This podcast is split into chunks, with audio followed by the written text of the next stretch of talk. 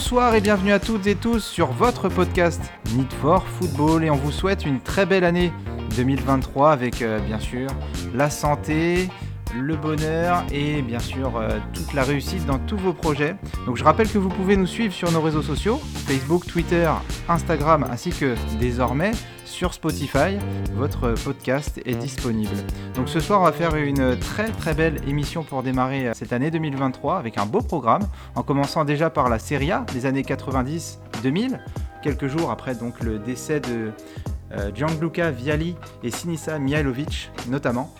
On va en parler bien sûr avec euh, nos chroniqueurs et nos invités. Et bien sûr, en deuxième partie, on fera un retour sur la très belle Coupe de France, les 32e de finale le week-end passé et bientôt, donc le 21 et 22 janvier prochain pour les, les 16e de finale avec un très bel invité qu'on va présenter dans quelques instants.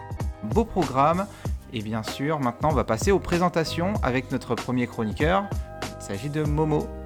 Bonsoir Will, bonsoir tout le monde. Ah là on va parler de série A les amis. En plus avec Morad Zigidi les spécialistes. Non je suis content. Ah je suis content d'être là. Et ben nous on est, on est content aussi de te retrouver, flammer cette nouvelle année 2023. Donc bienvenue à toi Momo. Et nous sommes avec notre second chroniqueur ce soir, le chroniqueur vert, qui fait sa première apparition en 2023. Il s'agit d'Alain. Bonsoir Alain. Bonsoir William, bonsoir tout le monde. Bonne et heureuse année à tout le monde. Santé, bonheur et prospérité. Et plein de football, bien sûr. bien sûr. Et eh bien, bienvenue à toi, Alain, pour cette première de 2023. Merci. Puis, troisième chroniqueur qui va s'occuper de cette partie spéciale Coupe de France. Il s'agit de Nicolas. Bonsoir, Nicolas.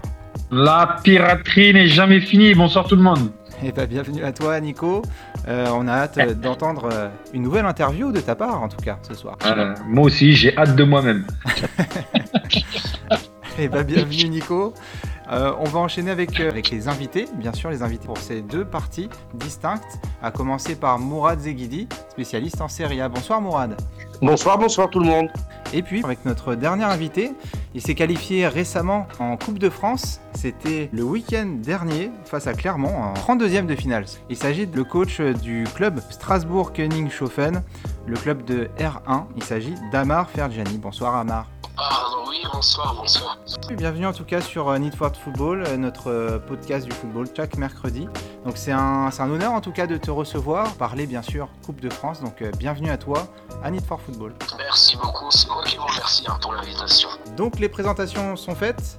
Le sommaire vient d'être fait. On va pouvoir commencer avec la, la Serie A des années 90-2000, juste après le jingle.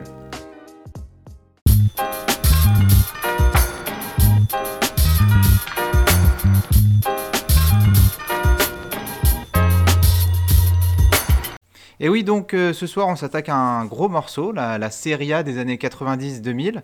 Une petite chronique euh, rétro, bien sûr, pour parler de, ce championnat passionnant euh, et aussi bah, qui est qu'on a, hâte de retrouver un niveau tel quel, car c'était le, plus gros championnat de l'époque et c'est Momo qui va nous en parler ce soir. Donc Momo, c'est à toi.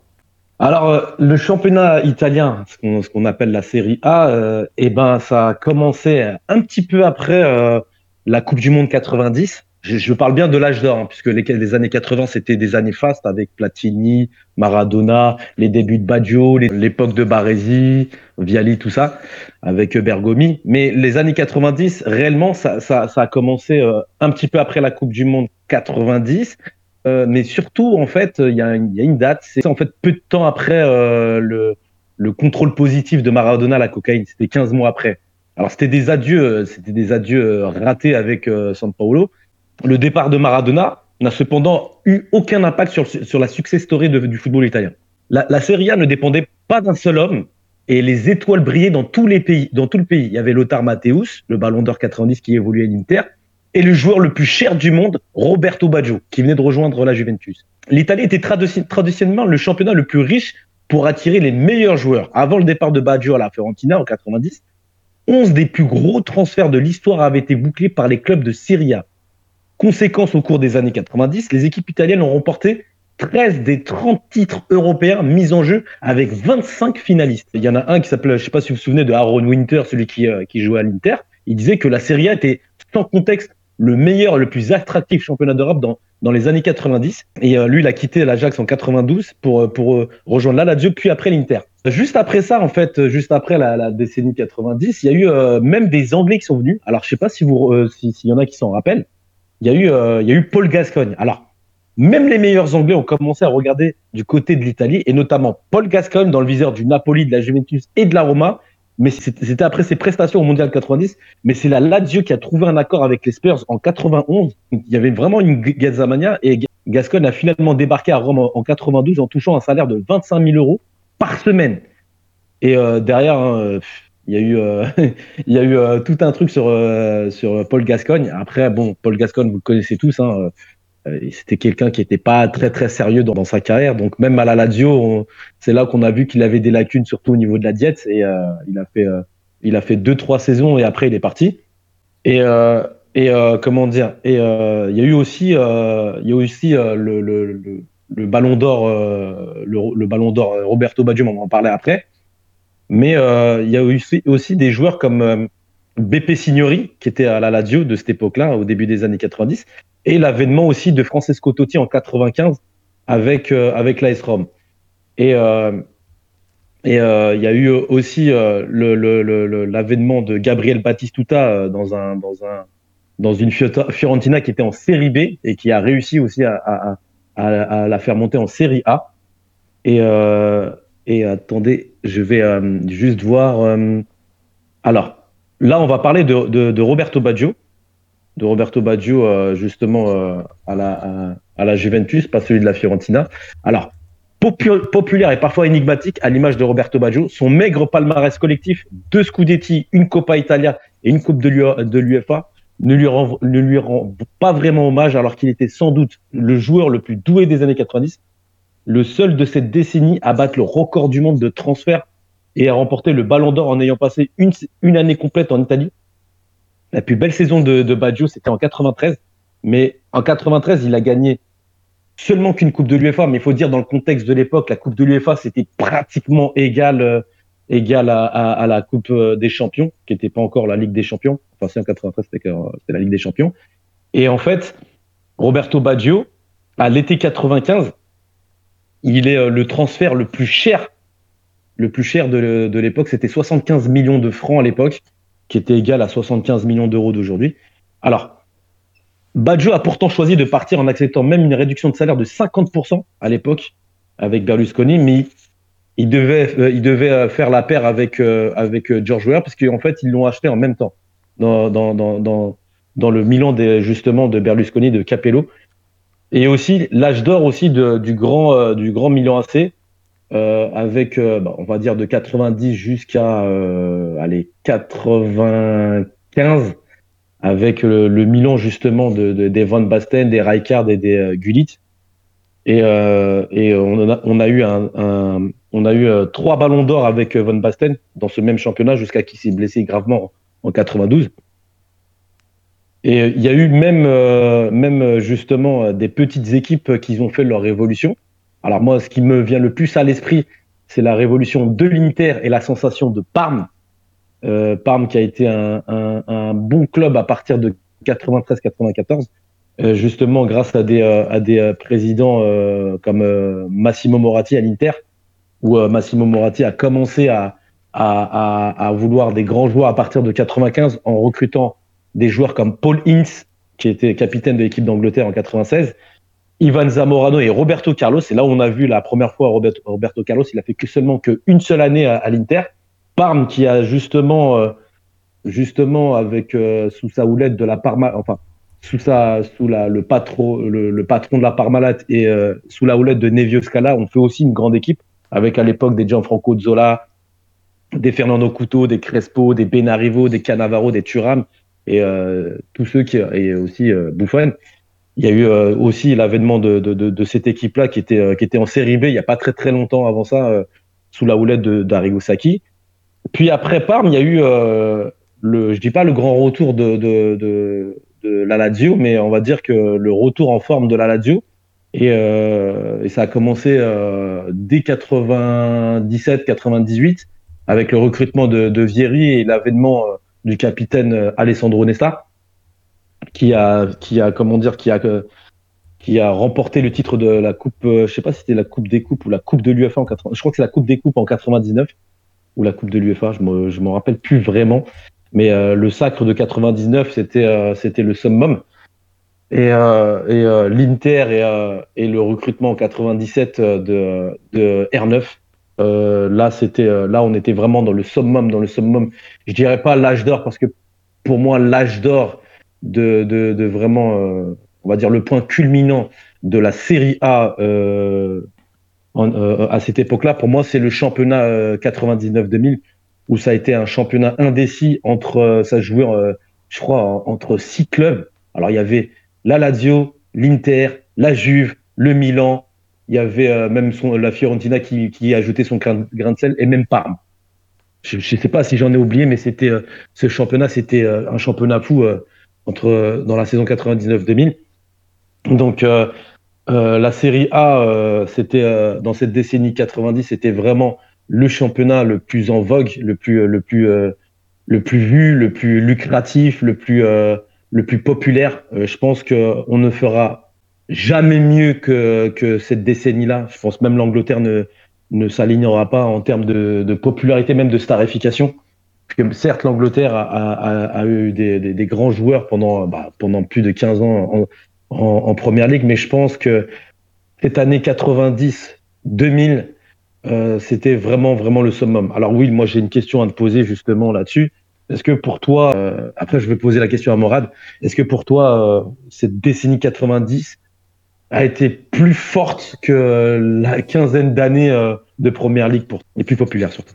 Bah, Sincèrement, moi j'étais assez jeune, mais quand je regarde, enfin, je regarde pas mal de, documentaires ou de, de, quelques bouts de match avec quelques, équipes, moi je trouve que justement c'était peut-être plus difficile à l'époque, dans les années 90 en tout cas, à, faire euh, de, ces grosses équipes, de ces gros joueurs, euh, ce qu'ils sont devenus, euh, que l'Angleterre aujourd'hui. Parce qu'aujourd'hui, j'ai l'impression qu'on on empile les stars sans réel schéma tactique, sans, sans réel projet euh, au-delà du, côté euh, économique et bien sûr à quelques exemples près, parce que par exemple en Angleterre, il y a, United où il y a eu un, gros projet, bien sûr, euh, parfaitement emmené avec Ferguson et après très vite vu pardon, que ça s'est écroulé parce qu'il n'y avait pas de continuité.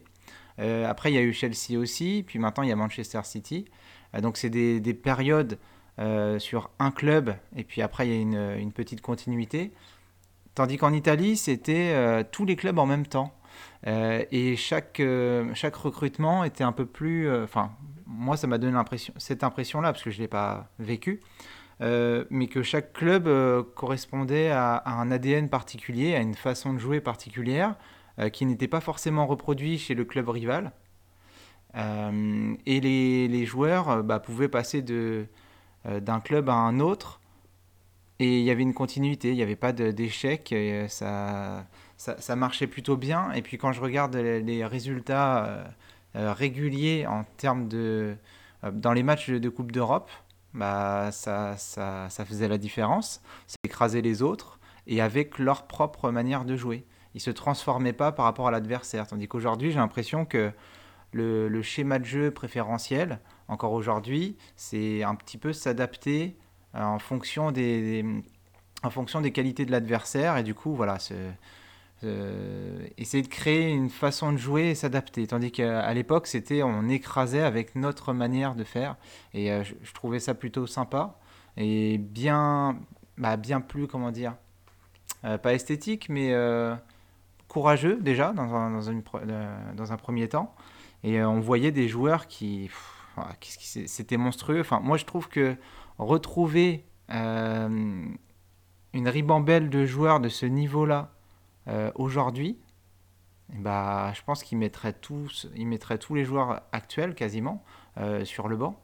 Alors c'est moi, c'est dans l'image que, je vois, hein, parce que c'est voilà, c'est toujours, c'est toujours compliqué de, comparer les footballeurs de l'époque avec ceux d'aujourd'hui, parce que bien sûr aujourd'hui, les courses sont un peu plus sont plus importantes. Physiquement, c'est plus, des, plus difficile. Euh, il y, a, y, a, plus de domination physique dans la, voilà, dans la puissance, globalement dans la vitesse, c'est plus rapide, le jeu est plus rapide. Mais à l'époque, je trouve que les joueurs étaient hors normes techniquement. Euh, j'ai l'impression qu'on en, demandait euh, plus. Voilà, pour, euh, pour être un très bon défenseur, il fallait avant tout savoir défendre. pour être un numéro 10, il fallait avoir des qualités, mais indénombrables. Pas être simplement avoir la, la, plus belle vision de jeu, la meilleure technique. Non, il fallait être le joueur le plus important de, l'équipe, le, le, le, plus impressionnant. Et on, on donnait pas forcément le numéro 10 à n'importe qui, par exemple. Euh, le numéro 9 aussi. Enfin, avant, les joueurs avaient un. Enfin, les numéros avaient une importance euh, par rapport au statut et par rapport à leur poste. Et puis, bien sûr, il y a des postes qui ont disparu, parce qu'aujourd'hui, comme j'aime bien le rappeler euh, encore une fois, c'est que les joueurs majeurs maintenant, les joueurs offensifs majeurs, sont souvent des joueurs de côté, les joueurs axiaux. On a tendance à les, faire disparaître. Voilà, on met des joueurs, voilà, par exemple aujourd'hui un 8, un 10 et un 6. Je ne veux pas dire que c'est quasiment la même chose, mais il y a des joueurs qui, euh, ne sont pas spécialistes du, poste. Voilà, on les trimballe à gauche, à droite. Tandis qu'avant, fallait un 10 pouvait jouer que en 10, un 6 pouvait jouer que en 6, etc. Euh, Aujourd'hui, je trouve qu'on voilà, on a, on a, modifié, euh, on a modifié ça. Moi, c'est un petit peu ça que je regrette dans le football euh, moderne et que je regrette bien sûr euh, dans le football du passé de ces années 90 là. Et quand je voyais surtout par exemple le niveau d'autres clubs comme le Barça, même le Real à, un moment donné, et puis bah, les clubs français par exemple, bah, y il avait y avait un gouffre. Donc c'est pour ça, l'émission de ce soir aussi elle est faite pour ça, pour se rappeler des belles heures du, championnat italien, parce que voilà, il y a eu, bien sûr, on a tendance à en parler, c'est des, excès, voilà, dans euh, des soupçons de dopage, euh, des matchs truqués, etc. Mais euh, je suis persuadé qu'au-delà de ça, que la Serie A n'avait pas forcément besoin de, de ce genre de choses-là pour montrer une domination. Parce que quand on regardait les joueurs, je pense qu'il y avait vraiment une, un niveau hors norme qui ne sera, je pense, malgré, malgré tout ça, jamais atteint aujourd'hui. Je vais parler à Tactique des aides. Et en fait, la question que j'aimerais lui poser, c'est que est-ce que durant cette décennie 90 euh, euh, en Série A, qui on répète jamais assez, qui a été l'âge d'or du football mondial, est-ce que euh, c'est aussi grâce à, parce qu'on n'en a pas parlé, hein, mais grâce aux techniciens, c'est-à-dire les techniciens comme Arrigo Sacchi qui a révolutionné le football, des gens comme Lippi et Capello à la Juve et au Milan, et même des seconds couteaux comme par exemple Sven Koran Eriksson, Nevio Scala, même par exemple euh, je me rappelle plus comment il s'appelait l'entraîneur le, le, de la Fiorentina qui était un bon aussi. Est-ce que aussi c'était euh, l'âge d'or aussi des entraîneurs?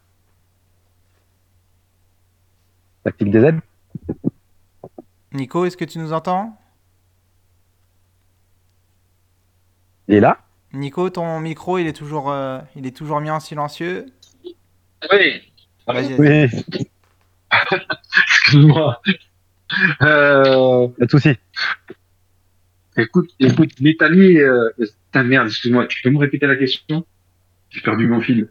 Non, il n'y a pas de souci, je vais la répéter. Alors, on a parlé, on a parlé des joueurs, on a parlé des équipes et, euh, et, euh, et justement de l'âge d'or de cette, de cette euh, série A. Mais aussi, c'est ce que c'était pas aussi l'âge d'or des entraîneurs? Je m'explique. Arrigo Sacchi a révolutionné le football mondial. Ouais. Et, mais il y avait aussi les autres entraîneurs comme Fabio Capello qui a su succédé à Arrigo Sacchi. Eh oui mais aussi des, euh, des, euh, des, entraîneurs comme Sven Goran Eriksson, comme Nevio Scala à Parme, comme euh, Guidolin à Bologne. Est-ce que c'était euh, est-ce que c'était aussi l'âge d'or des entraîneurs en Série A dans cette, dans cette décennie 90 bah, Je pense qu'à l'époque, l'âge d'or, il était à tous les échelons. C'est-à-dire qu'il y avait sûrement les meilleurs tacticiens en termes d'entraîneurs. Il y avait sûrement les meilleurs joueurs aussi dans le championnat. Il y avait sûrement les meilleurs préparateurs. Après, euh, après l'âge d'or est sûrement un peu euh, terni par euh, les suspicions de tout ce qui s'est passé euh, en, Italie, avec malheureusement euh, les matchs truqués, avec malheureusement aussi des suspicions un peu de dopage. Alors quand on parle de dopage, moi je trouve que le dopage dans le monde, dans les sports en généraux, c'est trop vaste. parce que tu as certains sports où il y a des produits autorisés, d'autres qui sont pas autorisés.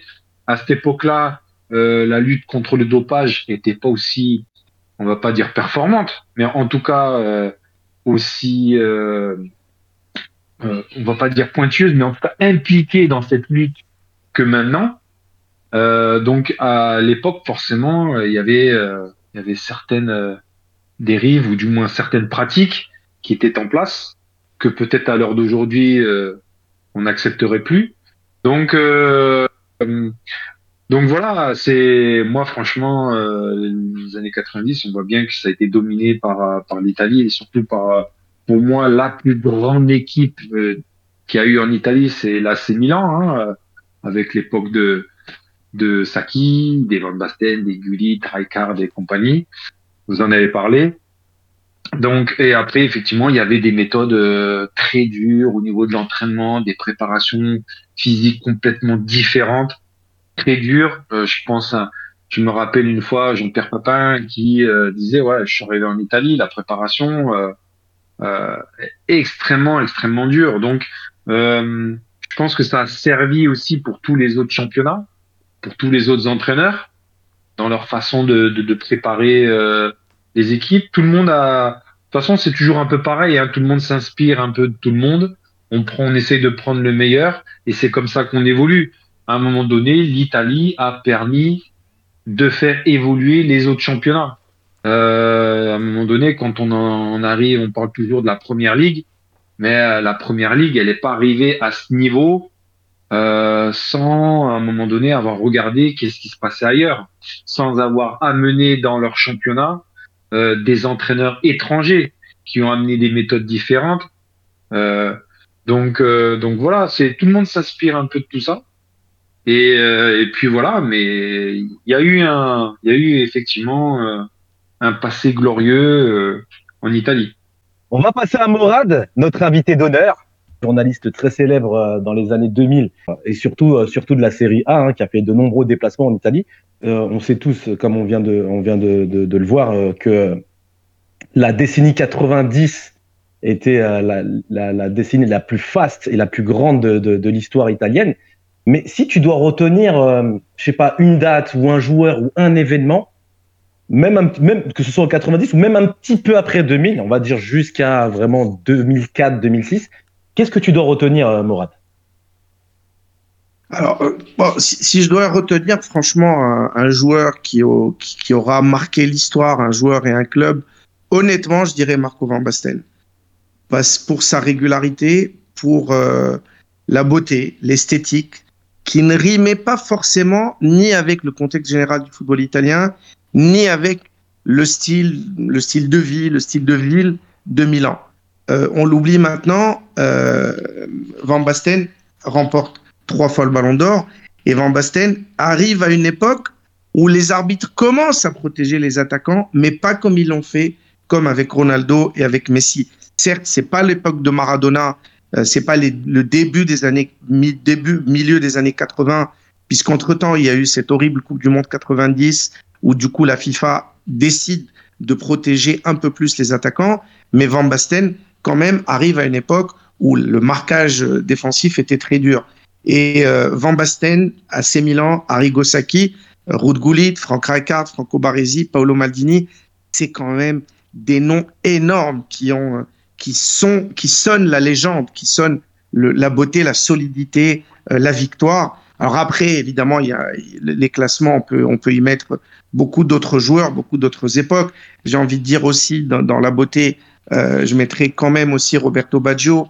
Euh, il est un tout petit peu oublié, Roberto Baggio, mais sur deux saisons, Ah, Je euh, peux pas l'oublier, moi. 93 et 94 sous le maillot de la Juve et de la sélection italienne et même à 90 c'est quand même un joueur fantastique et euh, je dirais aussi euh, et c'est très injuste parce qu'il est défenseur il ne rentrera probablement jamais dans le top 10 top 20 des légendes. C'est quand même Paolo Maldini euh, qui au niveau de la régularité de la qualité de l'esprit sportif faut aussi le dire.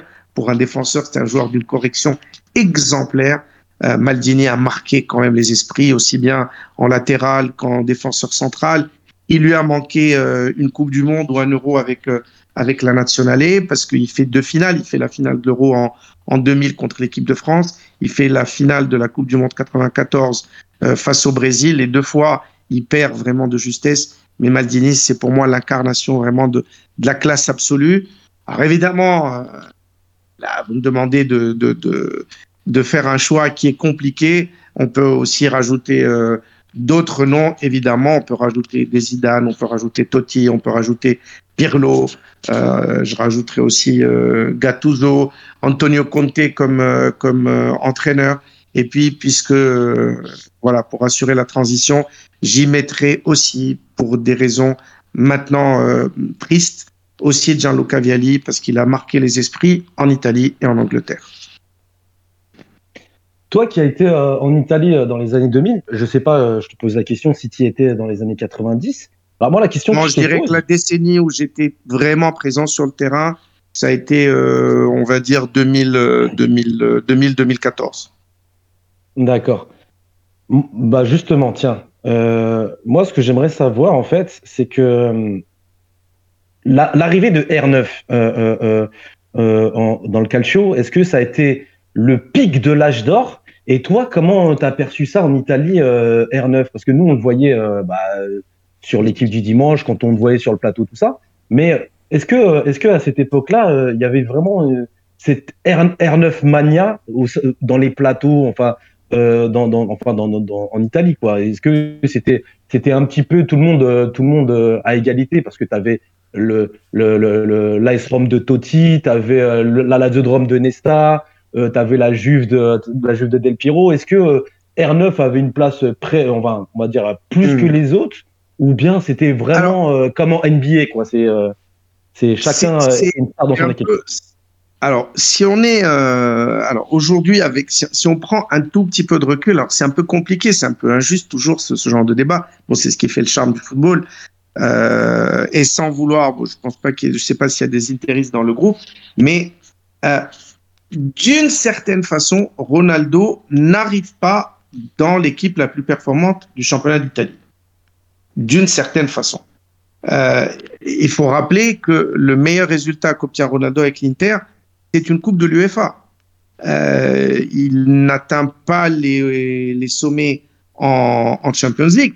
Il n'atteint même pas les sommets en Italie puisqu'il ne remporte pas de titre. On pourra après dire euh, l'entraîneur Gigi Simoni, c'était pas le meilleur entraîneur qui pouvait euh, éventuellement remporter des titres. Quand on voit les, les, les carrières qu'on fait après des Capello ou des Lippi, voire même des Ranieri ou des Conte ou des Allegri ou des Eriksson, bon. Mais au final, Ronaldo, si on, on, on, met le, on fait le ratio de grands matchs dans lequel il a brillé, le nombre de journées que son équipe passe en tête du championnat, le nombre de soirées de Ligue des Champions où il brille, n'est pas le champion qui a fait le plus euh, rêver, ou en tout cas, c'est pas celui qui, a, celui qui a été le plus constant. Je, parlais tout à l'heure de, du trio milanais. Euh, quand on parle du trio Gullit, Rijkaard, Van Basten, et il faut rappeler que le Milan, il est, euh, euh, il est champion d'Italie 87, il est vainqueur de la, de la Ligue des Champions 90-91, il est finaliste en 93, il est revainqueur en 94, il est refinaliste en 95, 96. On parle d'une équipe qui a une régularité euh, au début des années 90, la première moitié des années 90, qui est absolument fantastique. C'est la, la régularité des très grands clubs, seul le Milan ou le Real ou le Barça, même pas Manchester a atteint ce niveau-là. Donc l'Inter et Ronaldo n'ont pas ce rendement-là. On ajoute à, ce, à, cela les deux très graves blessures qu'a Ronaldo qui font qu'il n'a quand même pas marqué, euh, je dirais, tu as parlé de Ronaldo Mania, je peux pas dire qu'il y ait une Ronaldo Mania à cette époque-là. Euh, pour donner un exemple, euh, j'ai parlé de Van Basten, celui qui a marqué les esprits, je dirais, sur le côté people, ça a été aussi Ruud Gullit, faut pas l'oublier, euh, qui a été, bon, pour les plus, les plus jeunes l'ont un peu oublié, qui a été aussi été un joueur formidable. Et puis c'est un joueur qui avait le look. Les, les, les, les 13 de Gullit, c'était unique à l'époque. Il n'y avait pas de joueur qui avait ce, cette, euh, cette prestance-là. Et puis après, au milieu, les, joueurs qui ont vraiment euh, suscité, euh, je dirais, une très grosse popularité, je dirais quand même que ça a été à une époque euh, Roberto Baggio et après Alessandro Del Piero. Là, je vais parler aux puristes, Morad, aux vrais puristes, et je pense que tu vas peut-être me répondre. On- tout à l'heure, on a parlé de Gascogne, là, on parle de Gullit, on parle de Van Basten, on a parlé de Baggio, des Piro Totti, tous ces grands noms. Mais moi, il y a, je, me souviens d'un, je sais pas si tu te souviens, Morad, il y avait le, le jubilé de Franco Baresi en 97. Je sais pas si tu te souviens. Euh, oui, je me souviens pas les détails, mais je Mais suis sûr que tu vas me rafraîchir le dé- Il les y, a- détails il y a- dans il y avait une pluie de stars. Il y avait une pluie de stars. Tu regardes sur. YouTube, c'est, un truc. Et, d'ailleurs, je, je t'interromps pour dire aussi que parmi les joueurs de légende, mais le football est injuste, il y a Franco Baresi. parce qu'on Franco Baresi. Ça a été un libéraux exceptionnel. Ça a été à une époque où, où tout le monde jouait la défense statique. L'un des défenseurs les plus extraordinaires à donner les timings pour les hors-jeux, à faire monter une défense quasiment de 40-45 mètres. Et ils étaient imprenables et le Milan a gagné des matchs, euh, des, dizaines de matchs grâce au timing défensif de Franco Baresi. Petite parenthèse. Extraordinaire, Baresi. Justement, c'est, époque Baresi. Alors moi, je, me souviens, euh, je me souviens de ce joueur, mais j'étais petit à l'époque, et, euh, c'était le, c'était le joueur le plus cher de l'Italie, mais euh, tellement cher, ils l'ont payé. Berlusconi a payé Ah, cher. Lentini. Gigi Lentini. Alors, moi, raconte-moi ce joueur, Gigi Lentini, comment ça se fait que c'était le joueur le plus cher et, le- et- et son potentiel Oh. et, euh, et la tragédie qu'il y a eu avec, parce que je sais qu'il a eu un accident de voiture et qu'il a, Ouais, ouais, qu'il a- oui, qu'il a oui. été blessé gravement. Qui était ce joueur, Gi- Gigi Lentini? Alors bon, Lentini, bon, c'est pas un joueur qui a vraiment marqué les esprits. C'est un garçon qui fait. euh, Alors on rappelle qu'on est vraiment dans les années euh, Strass et paillettes de Silvio Berlusconi, qui est l'un des hommes les plus riches du monde, qui est l'un de l'homme le plus riche d'Italie, commence à faire de la politique. On est déjà à la au deuxième Milan, c'est-à-dire la première époque, c'est 88-89, c'est le Milan de Sacchi. Après arrive le Milan de Capello, qui, qui, met 4-0 en finale à, au Barça après avoir perdu contre Marseille l'année d'avant. Et on est à la à une deuxième reconstruction, j'ai envie de dire. Et un joueur qui, la saison, sur une saison, on va dire une saison et demie, Lentini qui fait vraiment une saison extraordinaire avec, euh, euh, avec euh, le Torino. Le Torino. Et, voilà. Et à l'époque, les milliards, on était encore à l'époque délire. Délire sans, sans jeu de mots, on était dans le délire des lires italiennes. Et, et, et Berlusconi met un chèque énorme. Je crois, si mes souvenirs sont bons, je crois que on doit être sur un transfert qui dépasse les 70 millions d'euros de- d'aujourd'hui pour acheter un joueur, alors qui était une sorte d'ailier droit, euh, attaquant de soutien, qui était vraiment techniquement très intéressant. Sauf que le joueur, évidemment, pris euh, dans le, le monde de la mode, alors dès qu'il arrive, il y a toutes les starlettes et toutes les, toutes les, euh, tous les mannequins de, de, de la fashion de Milan qui s'éprennent de lui. On le voit plus dans les boîtes que, qu'à Milanello pour l'entraînement. Euh, il, il a pas, il, bon, il tombe mal parce qu'il y a Fabio Capello qui est un sergent de fer, donc qui est pas forcément euh, très, qui fait pas copain copain avec les joueurs qui ne sont pas dans cette discipline-là. Et, euh, et puis, euh, d'abord, d'abord, il trouve vraiment pas sa place. Il, euh, il, est, il, est, il est pas régulier. Et puis, il a un accident très grave euh, de voiture. Il s'en sort, mais il reviendra jamais à son, à son niveau. Effectivement, c'est d'une des, des pépites comme ça, une météorite. Mais bon, je dirais qu'on en a eu aussi en France, on en a eu à, en, Allemagne ou en Espagne. Mais effectivement, c'est le symbole aussi d'une époque euh, où l'argent coule à flot. Euh, si on veut parler de ça, on peut aussi parler du crack de Parme, qui aura marqué les esprits, euh, euh, une, équipe qui a dominé l'Italie et l'Europe, et, puis un crack financier euh, énorme d'ailleurs, qui a, qui a ruiné des dizaines de milliers de petits actionnaires, celui de la Parmalat. C'était là aussi euh, la grande époque du football italien, où une petite ville comme Parme pouvait s'offrir les plus grands champions comme Thuram, comme Cannavaro, comme Crespo, comme Bogossian, comme Sensini et d'autres.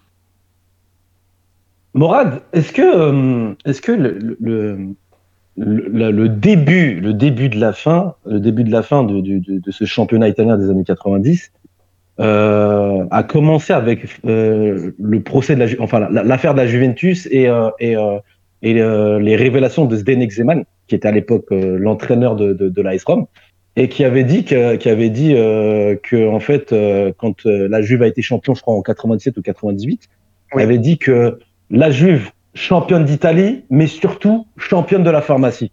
et, euh, et avec le, justement les affaires du docteur Agricola et tout le procès qu'il y a eu. Est-ce que le début de la fin a eu lieu, ce, a eu lieu à ce moment-là, en fait?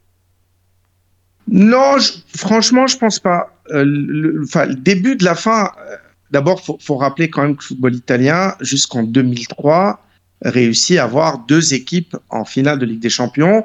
Euh, le, fameux Juve Milan à, Manchester, que Milan est quand même fin- finaliste en 2005, la fameuse finale à Istanbul, que le Milan gagne la Ligue des Champions encore une fois contre Liverpool en, en 2007. Donc, football italien reste performant. Je pense que il y a, eu- il y a eu plusieurs phases. Euh, D'abord, c'est le, je pense, alors c'est pas un événement qui se passe en Italie, c'est le premier très gros contrat de vente des droits télé pour la Première Ligue, qui est à peu près en, je dirais, 2000-2001, euh, et qui déplace, on va dire, petit à petit, le pouvoir de l'argent vers l'Angleterre. C'est aussi euh, la montée en puissance, grosso modo, à partir de 98, euh, la, la grande remontée en puissance du Real Madrid, euh, l'arrivée de Florentino Pérez. Si vous voulez un événement, peut-être, alors là aussi les plus jeunes euh, l'oublieront, l'ont un peu oublié. Pour moi, le début d'une sorte de révolution stratégique des, des grands, des, des grandes, des grands équilibres footballistiques, c'est le transfert de Zidane au Real Madrid. Parce que jusque-là, si vous revoyez l'histoire, très peu de grands clubs italiens ont vendu un joueur qui est au sommet de sa forme à des, à des vrai. rivaux européens. C'est à partir de ce, ce moment-là où les clubs italiens qui se pensent omnipotents, qui pensent qu'ils sont au-dessus, qui peuvent toujours aligner pour attirer les meilleurs, trouvent plus fort qu'eux. Ils commencent à trouver plus fort qu'eux. Alors après, il y en a eu d'autres. euh, D'ailleurs, ça se s'est confirmé. Si on prend rien que les ballons d'or, euh, Kaka brillé au Milan avant d'aller au Real. Bon, il fait un flop. Shevchenko aussi au Milan, il part à, euh, à Chelsea, il fait un flop. Ça, c'est une autre histoire. Mais en tout cas, à partir de ce moment-là, le flux d'argent euh, commence à baisser. Euh, il faut aussi savoir, ça va un peu à l'encontre des idées reçues, que on commence à avoir des mécanismes de contrôle en, Italie sur le déficit des clubs à partir de, on va dire à partir de 2002, 2003. Euh, il commence à avoir une sorte de DNCG parce que l'argent coulait à flot. Le scandale de Parmalat arrive après avec ce qu'on appelait le, crack de Parmalat. La- le début de la perte de puissance aussi de, Berlusconi. Alors, si vous voulez prendre un truc plus général, ça coïncide aussi avec la fin de l'empire Mediaset, ça veut dire de la télé euh, classique euh, gratuite sur laquelle s'est basé l'empire Berlusconi. C'est là on commence un peu partout à voir euh, les Sky, les Telepiù, qui était la filiale italienne de Canal+, qui font que, voilà, c'est un peu comme TF1. TF1 faisait euh, 50% d'audience en 98, ben, dix ans après, elle a, perdu le tiers ou le quart. Le même phénomène s'est passé partout. Donc la, la- la puissance financière, Silvio Berlusconi s'est érodée. Et d'ailleurs, on peut le voir, même si le Milan est puissant en 2007, il n'a plus les meilleurs joueurs du monde. Il a une tradition. Alors, il a toujours euh, Maldini, Dida, Gattuso, c'est une belle équipe. Kaka, Inzaghi, mais c'est plus l'empilement de stars. Donc, c'est à partir de, cette date-là, bah, si vous les mettez les uns à côté de l'autre, le crack de Parme, qui, avait touché aussi la Lazio, puisque euh, le, propriétaire de Parme avait aussi des, des euh, Cragnotti, le de la Lazio, avait aussi des parts dans Parmalat. Le scandale de la Lazio, le scandale des arbitres aussi euh, en 2006, qui fait que la Juve, qui est quand même la puissance, la grosse puissance qui tire le football italien vers le avec la Fiat qui descend en série B. Alors après, le, le- le scandale de, la créatine et tout, je pense que c'est une autre histoire qui n'a pas forcément altéré, à mon sens, la puissance économique des clubs. Ça a touché l'image, oui. D'ailleurs, je pensais qu'on allait un peu parler de Viali, euh, qui a fait aussi que un garçon, par exemple, comme Viali, euh, n'a pas été dans la légende parce qu'il y a eu en, It- en Italie, comme ça, une réputation un peu écornée, on va dire, euh, par ces histoires de créatine, de pharmacie, de produits dopants. On disait typiquement, euh, paix à son âme, Viali était un garçon gonflé euh, par les méthodes de Lippi et du, docteur Agricola. Euh, comment dire? Bah, en fait, euh, je, je vais poser une dernière petite question et après je passe la main à, à Will. Euh, le, le, le- je me souviens de cette fameuse photo, je pense que Mourad, tu t'en souviens bien. La fameuse photo où il y a Viali d'un côté avec la Sampdoria, où il était un peu fin, et Viali quand il était à la Juve, crâne rasé et, et les gros muscles. je me Absolument. très bien. Je me souviens Absolument. très bien. Et, et euh, bon, c'est après, c'était avec la créatine, tout ça. Après, on a su longtemps après que la créatine n'était pas dangereux. C'était euh, voilà, c'était euh, c'était d'un autre temps. La dernière petite question, je passe je passe le, relais à Will qui a beaucoup de questions aussi à te poser. Euh, est-ce que, est-ce que, et je pense que c'est la question que beaucoup de gens se posent, ceux qui sont justement des grands fans de la Serie A, comme moi, est-ce qu'il y aura un, retour de cette euh, dans un autre dans un autre contexte, hein, dans un autre euh, dans un autre format, au premier plan euh, de, la Serie A, de la A comme on l'a connu? Est-ce que tu penses qu'ils qu'ils vont reprendre leur place de leader? Oh, moi, je dirais que dans, dans le foot, comme dans, la politique, euh, je crois à la théorie des cycles. Donc, il y a des cycles. Et là, très clairement, le, le cycle est favorable à la Première Ligue et à l'Espagne qui ont pris de l'avance. La Première Ligue par un système qui permet aux clubs de s'endetter et par un, un marketing exceptionnel qui leur permet d'avoir des droits télé fantastiques qui fait qu'aujourd'hui, bon, on l'a dit et redit, j'invente rien, le dernier de Première Ligue a, quasiment le- les moyens d'un troisième ou d'un quatrième de la Serie A, donc ça fausse un peu la donne. Et puis je pense que les deux autres monstres que sont Real et, Barça ont construit quand même une puissance marketing qui fait qu'ils sont attractifs. Donc attractifs pour les joueurs, attractifs pour les sponsors, attractifs pour les, droits télé.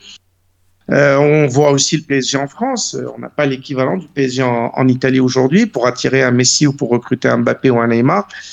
Donc, euh, je pense que l'Italie a encore un tout petit peu de retard. Elle reste, euh, elle, a, elle a des bonnes années. Cette année, c'est une bonne année, je pense, avec euh, euh, Naples, l'Inter, Milan Ligue des Champions. Ça prouve qu'il y a de la vitalité, qu'ils peuvent avoir du flair pour recruter des joueurs. Et puis aussi, il faut le dire aussi, il y a un retour du public. Hein, c'est, un- on l'oublie souvent, mais euh, il y, a, il y a une vraie passion populaire en Italie et même un peu le, le relooking des stades, le fait que euh, il y a une, vraie révolution culturelle dans les tribunes, c'est-à-dire que petit à petit, les grands groupes ultras sont en train petit à petit de disparaître des stades.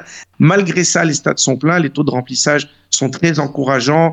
Euh, la Roma de Mourinho fait un taux de remplissage assez extraordinaire, malgré un jeu très très moyen. Ils font quasiment 85% taux de remplissage à l'Olympico. C'est très respectable. Euh, Milan, l'Inter, pareil. La Juve, un peu en, c'est un cas un peu à part euh, en ce moment.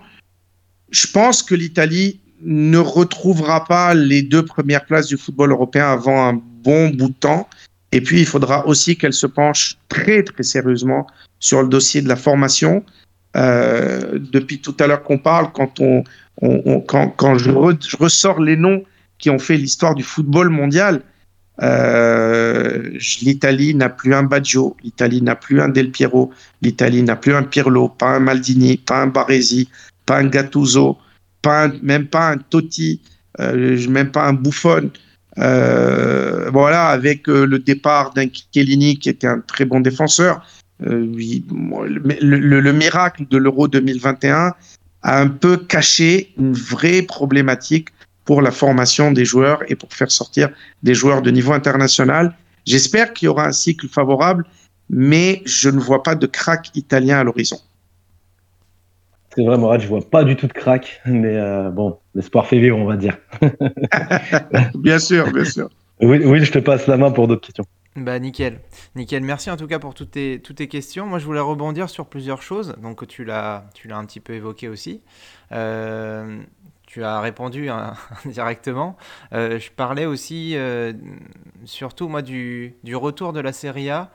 Et moi, l'un des éléments de réponse que tu as évoqué, c'est la politique des stades, de la propriété des stades surtout. Euh, parce que je me rappelle, moi, de, cette époque où, alors j'étais jeune, mais j'observais pas mal de choses là-dessus. C'est, les stades étaient vraiment pleins. Je voyais, par exemple, San Siro, l'Olympico. Euh, Il y avait le stade de Bari aussi, euh, qui faisait partie des gros Ouais, ouais. stades, où la Fiorentina aussi faisait, euh, faisait taux plein. Et quand on voyait les équipes, surtout, c'était, plutôt monstrueux. Les stades n'appartenaient pas forcément au club, mais euh, appartenaient aux municipalités. Voilà, c'était des, des locations. Aujourd'hui, j'ai le sentiment que les clubs ont compris ça.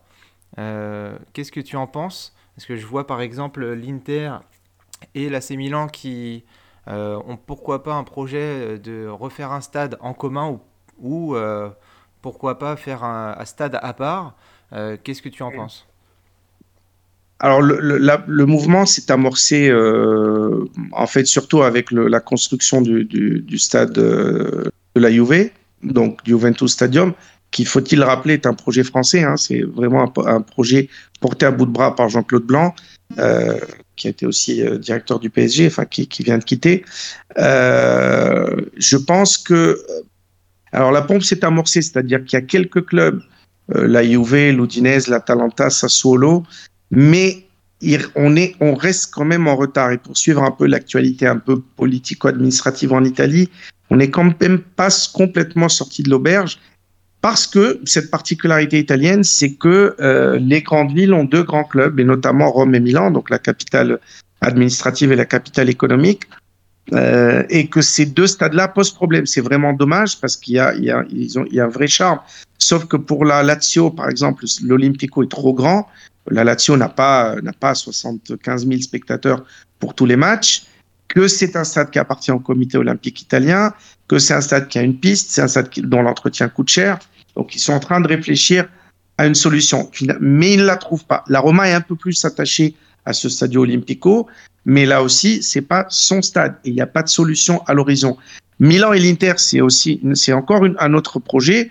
Il y a un projet Inter, un projet Milan et un projet commun, mais tous euh, ont, quand même, à mon sens, bon ça c'est un avis, c'est pas une information, euh, ce serait une erreur, à mon avis, majeure de quitter San Siro, qui est quand même une marque, un brand très très fort à travers le monde. Mais ils veulent, chaque club veut avoir un stade tout seul pour lui, qu'il gère tout seul. Donc c'est compliqué. Euh, de, euh, de euh, au Napoli a des problèmes très sérieux avec la ville de Naples pour son, stade. il, est très près de ses sous. D'ailleurs, c'est pour ça que le club tient la route. Et donc, l'a dit, redit, redit, il a dit, moi, je ne fais pas de travaux au stade, ne m'appartient pas. Et on est dans ce truc-là depuis, euh, depuis plusieurs années. Ça ne se résout pas complètement. La Fiorentina, pareil, maintenant qu'il y a un propriétaire américain, c'est toujours les mêmes, les, mêmes, les mêmes polémiques. Alors, il construit un centre d'entraînement qui appartient au club, mais la, ville ne veut pas lui donner le, le stade. Je suis pas certain que ça va, ça va se résoudre euh, aussi rapidement que ça. Dans les petites villes, ça peut se passer. À Udine, ça va. À Bergame, ça va. À Sassuolo, qui est vraiment une toute petite ville, ça va. À Turin, ça va parce que à Turin, quand la Fiat décide, eh ben voilà, la ville s'exécute euh, parce que c'est très particulier. Il euh, n'y a, pas l'équivalent d'une ville aussi, comment dire, liée à une industrie, à une marque. Pour les autres, c'est malheureusement un peu compliqué. Je ne suis pas certain que la situation va se résoudre euh, aussi rapidement. D'accord. Bah, en tout cas, moi, j'espère en tout cas que la, Série A va revenir. Alors, ça sera difficile, hein, c'est sûr, euh, euh, quand on a évoqué surtout la Première Ligue qui est passée bien au-dessus, surtout avec les droits télé, et l'Espagne aussi. et l'Espagne, justement, ça me permet aussi de revenir sur, un élément clé euh, surtout dans les, bah, les années 90-2000, parce que voilà, on parlait des Coupes d'Europe aussi, donc la C1, la C2 euh, et la C3, où les clubs euh, italiens performaient. voilà, ils prenaient pas à la légère, en tout cas, contrairement à la Ligue 1 ces dernières années, les, les, petites Coupes d'Europe, même si maintenant on en rajoute, avec la C4 notamment. les clubs le prenaient vraiment au sérieux, ces compétitions. Et on voyait que bah, c'est ça qui faisait la force euh, de, la Serie A de ces années. Et la, le, voilà, le championnat explosait tout. Euh, D'ailleurs, c'était des matchs de, oui. équivalents à la Ligue des Champions à ces, à ces moments-là. Donc, euh, moi, j'aimerais bien voir euh, ce genre de, de, choses arriver. Donc, que les clubs italiens reprennent aussi le prennent au sérieux donc ces compétitions là parce que c'était voilà l'âge d'or et rien qu'à citer quelques effectifs de l'époque qui n'étaient pas forcément les plus gros clubs Alors, voilà on va citer euh, la Samp avec Viali Mancini Montella Mihailovic Parme, avec, tu as parlé tout à l'heure, Thuram, Cannavaro, Buffon, Chiesa aussi, le, le voilà, le père de, de, Chiesa qu'on connaît, la Lazio, Nedved, Stam, Nesta, Inzaghi, Crespo, Milan, bon, on va pas en reparler, la Juve non plus, euh, l'Inter avec Salas, mmh. Recoba, la Fiorentina avec Ricosta, Batistuta, et même l'Udinese avec, euh, avec des joueurs comme euh, alors, euh, Birov, Olivier Birov par exemple. Tout à fait. Di Natale aussi d'autres. Exactement. On peut, on peut même rappeler, on peut même rappeler que le Napoli avait gagné la Coupe de l'UEFA à l'époque. hein. Le. Napoli de Maradona, le seul titre européen de, de, de, de Diego Maradona, c'est une Coupe de l'UEFA avec le Napoli en finale contre le Stuttgart de Jürgen Klinsmann. Absolument. Donc euh, l'Italie, pour moi, là-dessus, doit faire un effort. Alors euh, bien sûr, Oui. dans l'attractivité des l'attractivité des stars. Alors c'est toujours une question d'investissement. Mais moi, justement, il y a une chose euh, que je- où je vois une, une énorme différence. Euh, c'est dans l'américanisation euh, des clubs, parce que Oui. beaucoup de clubs aujourd'hui sont détenus par les Américains. Et en Italie, à Oui. l'époque, bah, c'était les, les, les nationaux, des, des riches industriels. Absolument, les, les capitaux euh, italiens. Exactement. Donc, euh, Alors, alors deux choses. Euh, alors, alors les coupes d'Europe.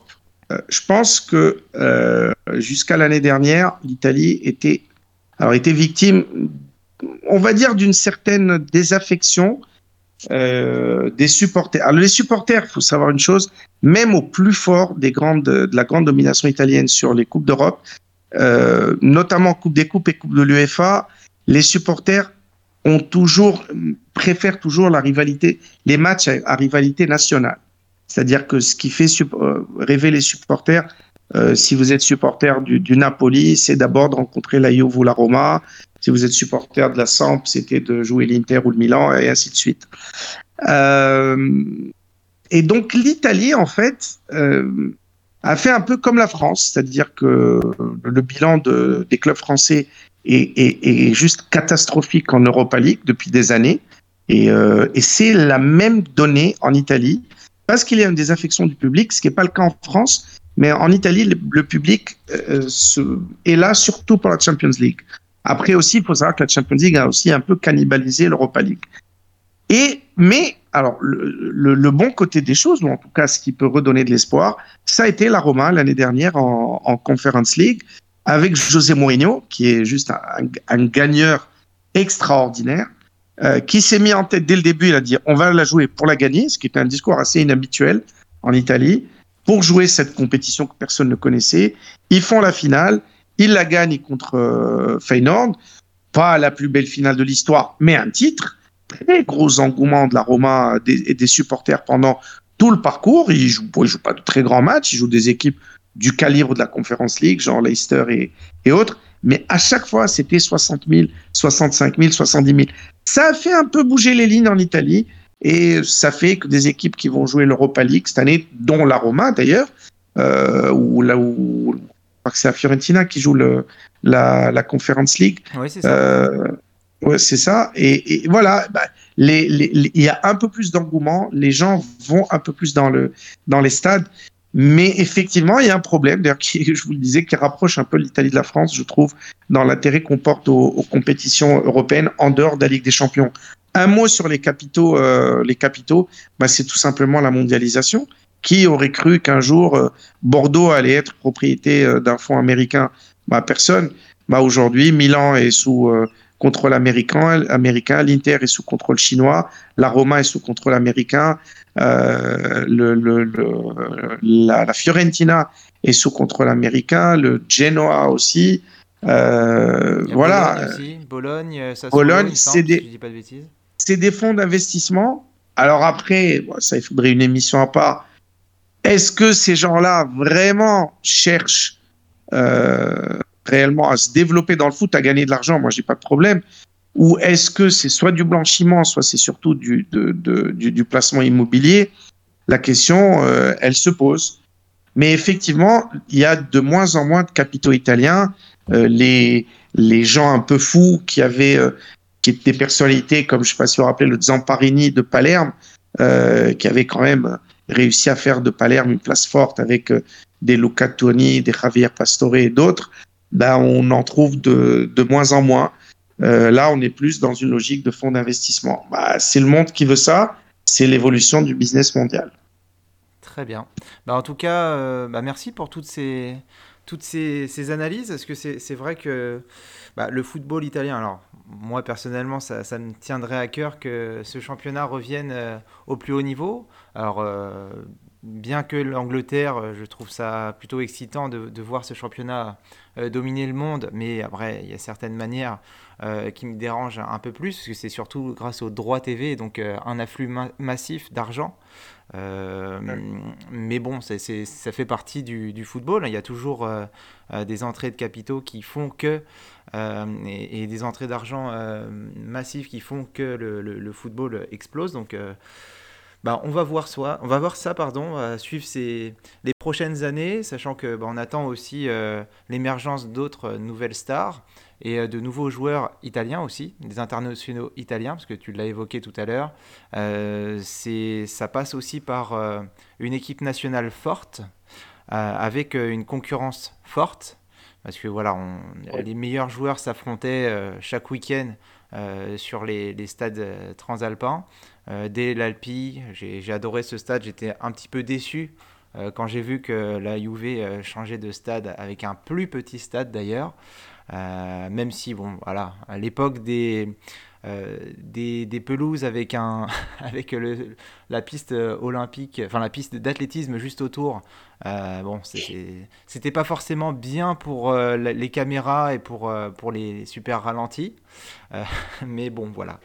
Donc en tout cas, merci à toi, euh, Mourad. Merci à vous. C'était un plaisir. Merci euh, Momo pour avoir euh, préparé euh, cette chronique euh, spéciale Serie A. Donc un, un Ouais, petit- surtout merci à Morad parce que c'est toujours un, pla- un plaisir de, de parler de Série A avec lui parce que euh, je sais que c'est le spécialiste et, et moi comme je suis un fan de Série A des années 90, je pourrais parler des, des heures et des heures avec lui de, de Et moi aussi. c'est, c'est ouf. Merci encore Morad. Et ben d'ailleurs, Merci à vous. D'ailleurs, Mourad, alors euh, là, je, je ferai une petite coupure hein, pour, euh, juste pour faire une petite présentation pour qu'on se remette euh, au début. Mais euh, bientôt, je pense qu'on fera une spéciale Juve. Alors, on attend Ouais. euh, bien sûr que, euh, que ça se tasse un petit peu avec euh, bah, les dernières histoires de, de changement de comité exécutif euh, et la, la démission Ouais, d'Agnelli. Euh, bien sûr, ça, bah, c'est lié Ouais. aussi avec le Ah mercato. oui, c'est un, vrai dossier et, et, et je pense que ça va avoir de l'impact sur. euh, euh, il y aura une petite vague en France Ouais. parce que là, l'une des affaires qui a mis la puce à l'oreille des de, de la justice italienne, ça a été le transfert de Siemens. Donc, euh, Oui, et avec, euh, euh, avec, la- avec le transfert entre Lille et, et le Napoli. Ouais, ouais, les, les, les- voilà, parce qu'en fait, euh, il y, a, il y a une histoire très louche sur le transfert d'Osimhen, euh, où Lille a récupéré des joueurs qui ont été valorisés à des, à des tarifs qui n'ont rien à voir avec leur valeur sportive. Donc, en fait, il y, a un- il y, a, il y a un loup, quoi, il y a quelque chose. Et puis il y a y, dû avoir aussi les, les histoires avec, euh, entre Pjanic et, et Arthur. Euh, il me semble que ce transfert. Ah oui, non, mais voilà. euh, Ah, ça, c'était le pompon. Ah, Si tu valorises Arthur 82 millions d'euros, un mec qui a, qui a, qui a deux pieds gauches, qui, euh, qui est une limace sur le terrain, euh, d'ailleurs, même Klopp, euh, tu vois, il a, il, a, il a même pas mis dans l'équipe réserve, c'est qu'il y a quelque chose. Non, mais en fait, ça, c'est un truc. Je, le jour où on le fera, je- on, on préparera le truc. Ça, c'est une histoire de comptabilité. En fait, les clubs euh, gèrent, ont, ont géré les joueurs sur des histoires de plus-value. En fait, la plus-value, c'est simple. Pour dire qu'un club est bénéficiaire, tu dis j'ai acheté un joueur à telle valeur, je l'ai vendu à telle valeur, donc j'ai fait un bénéfice. Alors que dans le foot, ça se passe pas comme ça parce que c'est pas comme un bien immobilier. Un bien immobilier, il a une valeur certaine, claire. Un joueur de foot n'a pas ça. Donc. Ouais. C'est vrai, c'est vrai. bref. Et alors juste une dernière chose avant de, de faire la, la petite présentation, c'est juste un petit mot sur Mihailovic parce qu'on a parlé de, de Viali, mais je voulais qu'on revienne aussi Oui. sur euh, Mihailovic, le tireur de coups francs hors pair des années 90 pour la Roma, pour la Lazio, pour la Samp, pour l'Inter. Je voulais avoir ton avis sur Mihailovic. Euh, bah, ça, a été quand même un, footballeur assez extraordinaire qui a une super carrière. Euh, moi, j'ai eu l'occasion de le connaître euh, de près euh, à la grande époque de l'Inter quand il était l'adjoint de Roberto Mancini. Euh, et euh, et c'était un gars qui était très apprécié par les joueurs, notamment, je me rappelle, Vieira et Dacour l'appréciaient beaucoup. Euh, bon, il a, vraiment ému l'Italie parce que sa dernière expérience avec Bologne, le gars, vraiment, il morflait grave avec la leucémie. Il tenait bon, il allait à l'entraînement. Euh, il, a, été vraiment exceptionnel. Et voilà, l'histoire l'histoire retient pas que ça a été vraiment un tireur. Quand on dit un tireur exceptionnel, c'était vraiment un tireur exceptionnel, quoi. C'est pas de la, c'est pas de la blague. C'était, c'est, peut-être pas Juninho, mais on n'est pas très loin de Juninho, hein. On est dans, la- dans cette catégorie-là, c'est-à-dire que c'est un gars Morad, moi- qui devait moi- avoir. Morad, moi je dis égal à Juninho parce qu'il était vraiment très très très fort en coup franc. Même euh, même quand il faisait ses entraînements à Bologne, Ah, même sous leucémie, taper des coups francs pleine lucarne, le, le, le- les jeunes gardiens n'arrivaient pas à attraper. Ah, il avait. Bah, c'est-à-dire qu'en fait, Juninho, il, il, a- il avait des variétés. Euh, Mihalovic tirait un tout petit peu de la même façon, mais il, do- il donnait des trajectoires de dingue. Et, euh, et en plus, tu vois, c'est- plus bizarre pour un défenseur, parce que lui, c'est un défenseur, tu vois. Ah, Juninho, il avait la technique d'un milieu offensif. Lui, c'est un, un défenseur. Il, il- il te la mettait au-dessus du mur à chaque fois. Il arrivait à, à avoir une précision euh, assez exceptionnelle, quoi. Ouais. Non, mais quand, quand je dis moi que Juninho, en fait, les, clubs où il joue, il, arrive toujours à une époque un peu intermédiaire, c'est-à-dire il n'est pas au top du top du club. Quand il arrive à la Samp, c'est plus plus déjà la, la la grande Samp qui fait euh, finale Ligue des Champions. Quand il arrive euh, à l'Inter, il est un peu et la Roma, la Roma n'est plus ce qu'elle est. Bon, il est pas mal avec la Lazio, il arrive à la grande Lazio, mais il marque pas les esprits comme Juninho qui fait, euh, je sais pas, six fois champion de France et voilà. Bon, bref. Bon, après, il y a les, ses opinions politiques. Bon, je, ça, ça, on le met de côté euh, parce que bon, il, était un peu. Mais Moi- Mo- moi, Morad, euh, Ouais, les gars, les gars qui ont vécu le traumatisme de la guerre en Yougoslavie, euh, je, je leur pardonne, voilà. Et Mo- Mo- Morad, tu sais ce qu'il a dit, Sinisa Mihajlovic Il a dit s'il n'y avait pas de coup franc, pas de pénalty, j'aurais jamais fait de foot. Donc lui, pour lui, le foot, c'est ça, c'est les frappes.